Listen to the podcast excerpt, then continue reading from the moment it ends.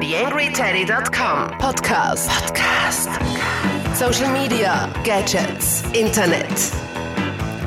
Hallo zur 122. Ausgabe des TheAngryTeddy.com Podcasts. Diesmal am Mikro für euch wie immer Daniel Friesenecker und heute nur der. Ich habe mir keinen Interviewpartner für diese Ausgabe geholt, sondern möchte mit euch über ein Thema sprechen, das äh, bei mir am Blog ganz gut angekommen ist da das letzte Mal, äh, nämlich über Blogger und Influencer Relations. Ich habe vor ein paar Wochen am Wifi Linz äh, an einem Lehrgang mitgearbeitet äh, und habe da das Thema Blogger Engagement äh, zum Thema gehabt und äh, habe da einen recht umfangreichen Foliensatz mit äh, 94 Folien online gestellt und der äh, wird mittlerweile gut verteilt im Netz und findet da auch äh, recht positives Feedback, was mich natürlich freut. Und das ist der Grund, warum ich mir gedacht habe, ich nehme da einen Teil aus diesem Foliensatz, den ihr natürlich auch verlinkt in den Show Notes bei mir findet und nehme mir da konkret so ein bisschen heraus, was ist denn eigentlich ein Influencer, beziehungsweise worum geht es bei Influencer Relations, Blogger Engagement, äh, Blogger Relations. Da gibt es ja durchaus ein paar Begriffe, die meiner Meinung nach so ziemlich das gleiche meinen. Und äh, vor dem Hintergrund habe ich mir gedacht, da erzähle ich euch ein bisschen was dazu und gebe euch da so einen kleinen Einblick und eine kleine Einführung in die wichtigsten Begriffe.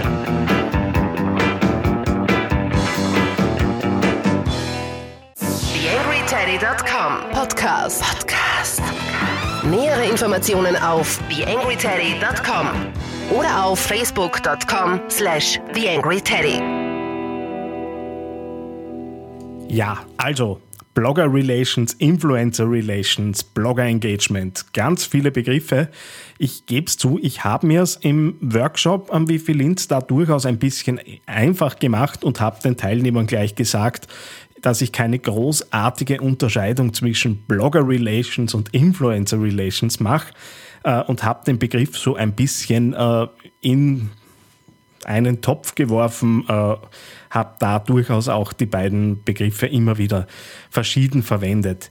Äh, grundsätzlich ist zu sagen, ich denke, dass ein erfolgreicher Blogger, eine erfolgreiche Bloggerin äh, mittlerweile ohnehin nicht nur mehr mit einem Blog aktiv ist, sondern dass es da die entsprechenden Social-Media-Profile darum herum gibt.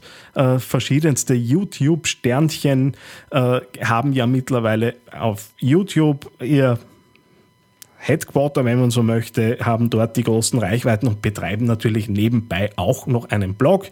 Andere haben mit einem Blog begonnen und haben sehr erfolgreiche Instagram-Accounts. Das heißt, es ist äh, eine Durchmischung da und ich würde da jetzt einfach sagen, der Gattungsbegriff ist jetzt eher Influencer als Blogger. Äh, aber das wird man wahrscheinlich jetzt auch nicht zu 100% trennscharf äh, eben auseinanderbringen. Ich habe bei mir äh, im Workshop eben das Thema Influencer äh, mir herausgenommen und habe dort versucht, mal grundsätzlich äh, mir anzusehen, welche Arten von Influencern gibt es äh, denn und habe da im Netz eine recht äh, nette Grafik dazu, dazu gefunden, die in vier Level von Influencer unterteilt und zwar von Celebrities, Publishern, Fans hin zu Friends, äh, beziehungsweise Friends ist da äh, auch ein bisschen die Familie offensichtlich mit gemeint. Äh, und unterteilt ist es so, dass natürlich mehr Reichweite Celebrities haben. Berühmtheiten, die eben natürlich große Massen ansprechen, die haben aber in der Beeinflussung äh, der einer Zielgruppe äh, jetzt gemessen an diesen vier Stufen äh, die, die wenigst, den wenigsten Effekt. Äh, Blogger sind dann ein bisschen näher schon am, äh, am tatsächlichen User äh, und zudem ist auch mehr Beziehung aufgebaut als zum Celebrity. Äh, dann gibt es die verschiedenen Fans rundherum, beziehungsweise ist bei diesen Fans beispielsweise auch ein Kunde mit gemeint. Das heißt, der ist mir schon viel näher, mit dem bin ich natürlich auch in direkten Austausch und dessen Meinung äh, färbt natürlich anders auf mich ab als die äh, eines Celebrities und das Ganze spitzt sich dann im Foliensatz immer mehr zu, äh, dahin, dass an der Spitze dann die Eltern stehen und die engsten Freunde, die natürlich die größten Influencer sind. Ich habe mir dann weiter angesehen, was sind denn so die Merkmale eines Influencers und habe da äh, eine Grafik von der Hochschule Bremerhaven äh, etwas vergewaltigt und habe da schon von einer Interpretation eines anderen Foliensatzes nochmals eine weitere Interpretation draus gemacht. Im Wesentlichen äh, ist ein Influencer durch vier Rs äh, definiert, nämlich durch Reichweite, Relevanz, Reputation und Resonanz. Äh, sprich, da geht es um Leute, die über ihre äh, Profile, die sie so betreuen, natürlich Reichweite bekommen und mit dieser Reichweite und den Inhalten, die sie da äh, eben über ihre Kanäle hinausspielen, eine Relevanz bei der Zielgruppe haben. Aus dieser Relevanz entsteht natürlich Reputation, auf verschiedene Art und Weisen. Das schaut natürlich bei einem Food-Blogger oder bei einem Fashion-Blogger anders aus als bei einem Fachexperten. Äh, und idealerweise haben diese Herrschaften auch Resonanz. Und wer mal so bei einem YouTube-Channel nachgesehen hat, was da so an Kommentaren daherkommt, äh, dann haben diese verschiedenen Influencer auf jeden Fall sehr viele Leute, die ihnen Resonanz in Form von Kommentaren, Likes, Feedbacks, Interaktion und so weiter geben. Weiter äh, geht es natürlich darum, wenn ich jetzt so einen Influencer anspreche, äh, dass ich dem äh, mit dem eine Beziehung aufbauen muss. Es geht natürlich auch, dass ich da versuche, über Geld Reichweite zu bekommen. Äh, da gibt es ein Zitat von Oliver Berger, der eben auch einen Foliensatz dazu äh, ins Netz gestellt hat. Äh, und da gibt es eben das Zitat, Reichweite kann man kaufen, Beziehungen muss man pflegen. Das heißt, wenn ich mich mit Influencern, Bloggern, YouTubern, Instagrammern arbeite, dann muss ich zu denen eine Beziehung aufbauen. Weil was das, diese Leute nicht sind, und das ist auch so ein bisschen eine Binsenweisheit, klarerweise, es sind keine Journalisten. Das heißt, es gibt eine Unterscheidung zwischen PR und äh, Relations gemeinsam mit Influencern und Bloggern. Und es ist nochmal was ganz was anderes, Werbung zu machen. Und genau das habe ich mir auch in diesem Workshop gemeinsam mit den Teilnehmern angesehen und habe so ein bisschen eine Unterscheidung äh, gefunden, was ist nun Werbung, was ist Influencer Relations und was ist Public Relations. Äh, grundsätzlich ist zu sagen, dass Public Relations und Influencer Relations mehr oder weniger auf ähnliche Dinge zurückgreifen beziehungsweise ähnliche Ziele haben, natürlich in der Detailbetrachtung völlig unterschiedlich ausgebaut sind. Bei der Werbung geht es ganz klar darum, zu verkaufen, Umsatz zu generieren, Kunden anzusprechen und das Ganze über die üblichen Marketingkanäle von TV-Spots, Radiospots, Newsletter, Bannerwerbung und so weiter. Das sind kurzfristig, kurzfristige Aktionen und würden auch, äh, wenn man in der Kommunikation genau dieses Beziehungsaufbau-Thema äh, eben sich nimmt, würd, würden genau diese Dinge eben nicht funktionieren und ganz klar äh, andere Ziele haben als eben diese werblichen Maßnahmen. Ähnlicher wird schon, wenn ich zwischen Blogger und Influencer Relations und Public Relations unterscheide. Bei Public Relations geht es darum, die öffentliche Wahrnehmung zu beeinflussen. Äh, bei Influencer Relations geht es darum, Beziehungen zu Multiplikatoren aufzubauen. Äh, das muss jetzt natürlich nicht nur im Netz äh, stattfinden, nur ihr hört den The Angry Teddy Social Media und Online Kommunikations Podcast. Äh, vor dem Hintergrund geht es hier natürlich hauptsächlich um jene Leute, die sich im Netz bewegen. Äh, Während Public Relations Zielgruppen, Meinungsführer, Medien anspricht, äh, ist es bei Influencer Relations, sind es Blogger, Autoren, Social Media äh, User und natürlich deren Communities, die dahinter stehen. Die machen nämlich letztendlich den Influencer für genau diese Art der Zielgruppenansprache natürlich so interessant. Die Instrumente äh, sind natürlich etwas unterschiedlich. Bei Public Relations geht es um klassische Presse- und Medienarbeit, PR-Artikel, Interviews, äh, Pressekonferenzen und so weiter. Bei Influencer Relations werde ich wohl eher mir Blogs, Barcamps äh, und verschiedene Social Networks ansehen. Was beide Dinge natürlich wieder gemeinsam haben, ist, dass es um Mittel- bis Langfristigkeit geht, wenn äh, man eben diese Beziehungen aufbaut. Beziehungsaufbau braucht Zeit. Es ist nicht damit getan, ein Mail äh, kurz zu schreiben oder ein, äh, eine Pressemitteilung zu verschicken. Und das war auch so ein bisschen die Botschaft, die ich den, den Teilnehmern mitgeben wollte. Habe da von der FH Köln eine Studie gefunden, die darüber die Blogger gefragt hat, ob sie äh, Berichte darüber verfassen, wenn sie Pressemitteilungen zugeschickt bekommen.